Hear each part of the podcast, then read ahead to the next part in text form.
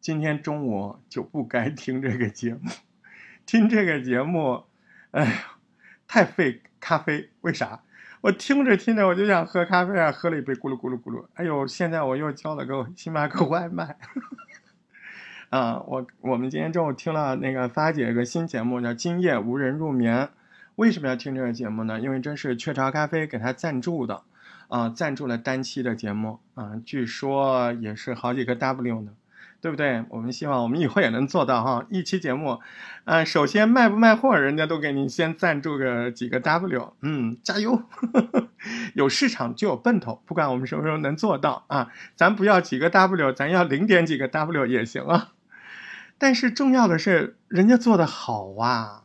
你去听听这节目，我们真的是听完了之后花了半个多小时，好几个小伙伴，嗯，在直播室里面讨论。我们平常也确实难得碰到这样非常好的这个类型的样板节目啊！发发姐不愧是播客界的天花板大姐大，不大姐头，刘娟你是个大姐头。你骂我呀！你骂我，你来找我，我就可开心了。我就知道我的偶像听过我的节目了，啊，咱家这个娟姐大姐头这个节目它是怎么好呢？嗯，第一个，他当然是说咖啡的，要不然雀巢咖啡怎么赞助呢？对吧？但是您可别忘了，当你听进去的时候是有多好听，这哪是一期带货节目？这分明是一个。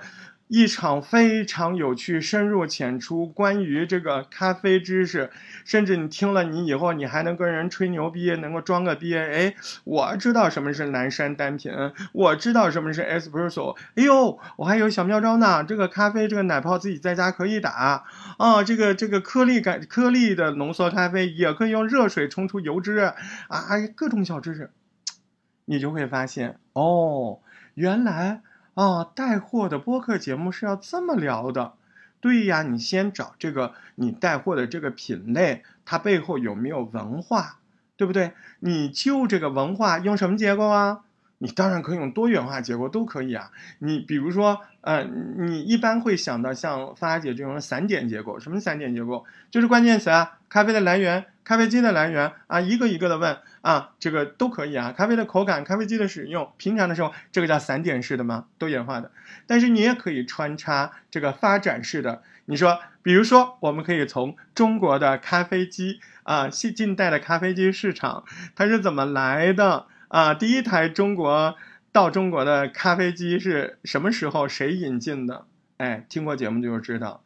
嗯，天花板就是天花板，人家这两条线都有 穿插其中，一条由他的朋友啊，这个所谓姓年的，不是不是年世兰啊，不是年世兰，是这位他的普通朋友姓年的，但这个普通朋友一点都不普通，他爸爸就是。把咖啡机引进到中国的，据说是第一人啊。那么这个这条线就说了，这个中国咖啡近代的咖啡实际操作的文化是怎么进行的。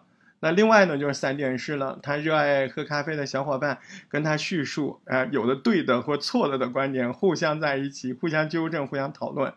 那么每讲到一个话题，哎，一个话题快讲完了，我们娟姐呀。我们大姐头就会不由自主的再把带到这个日金日本的日金金色的金日金咖啡就是他带货的目的产品，他又带回来对这个这个咖啡产品的啊这个赞赏也好，理解也好，操作心得也好。各种哎，他要带回来，带回来之后他又带过去，啊，另外一个朋友接招，说说咖啡的什么油脂问题啊，再呃再说说，哎呦，这个日金油脂也挺好的啊，不是没油，你拿冷水冲当然没有啦，啊是吧？正确使用办法，再又回过去。啊，说到这个咖啡，有的酸，有的苦啊。另外一个朋友就说：“哎呦，这是风味不同。”细说从头啊，告诉你咖啡地的产地啊，咖啡地咖啡豆的产地。嘴瓢了啊，咖啡喝多了抽了。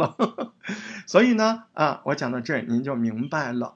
所以我们要以聊天的形式，把一个产品的呃有趣的地方、冷知识的地方、自己喝的感受、自己朋友购买的误区，甚至这背后的一些故事穿插在。嗯，整个的带货的播客节目当中啊，播客节目带货跟这个声音带货啊，应该说播客节目带货跟视频带货有极大的不同。因为我们制作起来，相较于视频，我们更快捷、更简单。相较于视频要看、听节目的时候，人家可以一边开车一边听，所以您可以做得很长，对吧？所以带货节目记住了，要长，要勾他，要反复给他洗脑，对不对？听着听着，他心里就有了，他就买了，对吧？所以啊，我看我这个播客小课堂以后也可以开一些周末的大课堂，录个这个一个小时、两个小时的，嗯，就这么说定了。想听啊，想听很正常啊。我每天都在喜马拉雅十二点半，我只要没死，我只要嗓子没哑，我就继续坚持着在这儿开门接纳，不说接客，多吓人，对不对？同时呢，你要找到我们也很容易啊。大石头汉语拼音全拼，大大师石头头。大石头全拼八幺八，嗯，呃，就这样吧，来找我们玩吧，加油！